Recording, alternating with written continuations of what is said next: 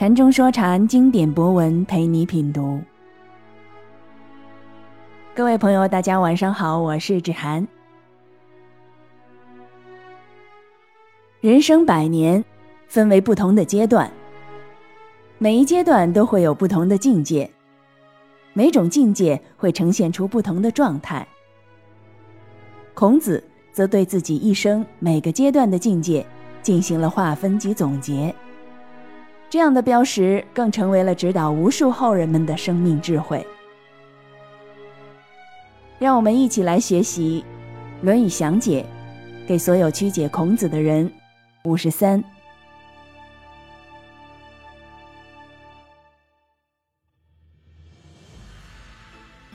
子曰：“五十有五而志于学，三十而立，四十而不惑，五十而知天命，六十而耳顺，七十而从心所欲不逾矩。”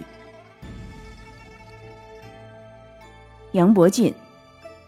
孔子说：“我十五岁有志于学问，三十岁懂礼仪，说话做事都有把握；四十岁掌握了各种知识，不致迷惑；五十岁得知天命；六十岁一听别人言语，便可以分别真假，判明是非；到了七十岁，便随心所欲，任何念头。”不越出规矩。钱穆先生说：“我十五岁时，时有志于学；到三十岁，能坚定自立了；到四十岁，我对一切道理能通达，不再有疑惑；到五十，我能知道什么是天命了；到六十，凡我一切听到的，都能明白贯通。”不再感到于心有违逆。到七十，我只放任我心所欲，也不会有逾越规矩法度之处了。李泽厚，孔子说：“我十五岁下决心学习，三十岁建立起自我，四十岁不再迷惑，五十岁认同自己的命运，六十岁自然的容受各种批评。”七十岁，心想做什么便做什么，却不违反礼制规矩。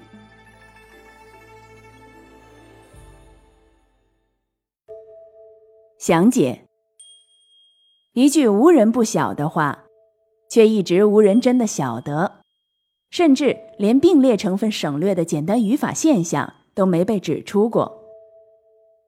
时有五而志于学后的立，不惑，知天命。耳顺，从心所欲不逾矩前，其实都相应省略了至于。完整的句子应该是：子曰：“五十有五而志于学，三十而志于立，四十而志于不惑，五十而志于知天命，六十而志于耳顺，七十而志于从心所欲不逾矩。”于，相当于备，用。至，至的古字，标记。至于 x，用 x 来标记。这里有两层意思：一，十有五、三十等年岁数字，大致和孔子达到某种相应境界的实际年龄相关，但并不表明这个体经验有着任何绝对的意义。例如，并不是任何人三十就一定立，三十与立之间并不必然相关。这些境界也并不一定按年龄机械地被赋予某种必然的次序，只是一种标记。二，所有以往解释都忽视了至于的省略，而把后面的境界当成学的必然结果。更把每种境界当成一个固定的标准，却不知每种境界是自足而动态的，每种境界都有其成住坏灭。之所以是至于，只是把每种境界用一个名言标记而已，绝不能掩盖其鲜活的当下呈现。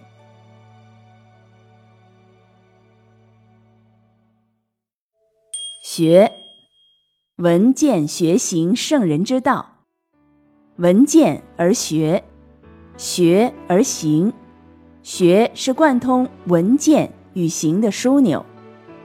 学包罗万有，相应境界所为，以学为标记。立，世间一切皆有所立，有所谓此。究底穷源，首先就要究其利，穷其位次。如此境界所为，就以利为标记。不惑，利则有其患，患则有其祸，而利皆不患而利其患，不穷其不患，则不能不惑。这不患而不惑的境界。所为，就以不惑为标记。天，时也；时，当下也。命，生存、存在。智，智慧。智天命，当下生存而呈现智慧。所有的智慧都离不开当下的生存，否则都是虚无幻想。智慧的成就，必须是当下生存的鲜活呈现。这境界所为，就以治天命为标记。顺，遵循，耳顺，耳，闻也。闻与见学行是不可分的。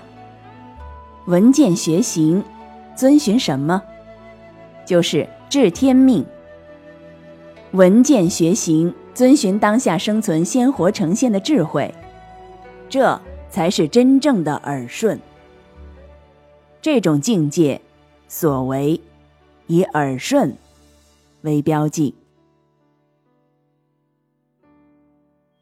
从心所欲不逾矩。心，非指一己之私心，民心也。依从民心期望，不越矩。何谓具？闻见学行圣人之道，在当下现实中可能实现的位次，依从民心所期望，但不超越闻见学行圣人之道在当下现实中可能实现的位次。这境界所为，以从心所欲不逾矩为标记。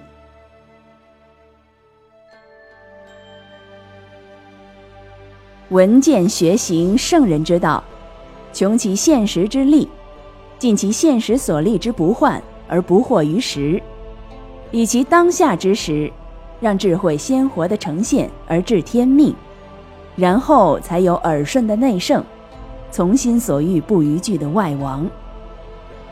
只有这样理解，才算大致明白本章的主旨。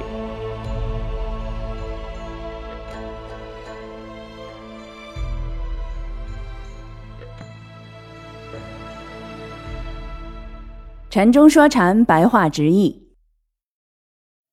子曰：“五十有五而志于学，三十而立，四十而不惑，五十而知天命，六十而耳顺，七十而从心所欲不逾矩。”孔子说：“我十五岁的境界所为，用。”从此闻见学行圣人之道来标记。三十岁的境界所为，用穷尽闻见学行圣人之道的现实可能位次来标记。四十岁的境界所为，用透彻闻见学行圣人之道现实可能位次的不患来标记。五十岁的境界所为，用闻见学行圣人之道。让智慧依当下生存鲜活的呈现来标记。六十岁的境界所为，用遵循当下生存鲜活呈现的智慧而闻见学行圣人之道以成就内圣来标记。七十岁的境界所为，用依从民心期望，但不超越文件学行圣人之道，在当下现实中可能实现位次而成就外王，来标记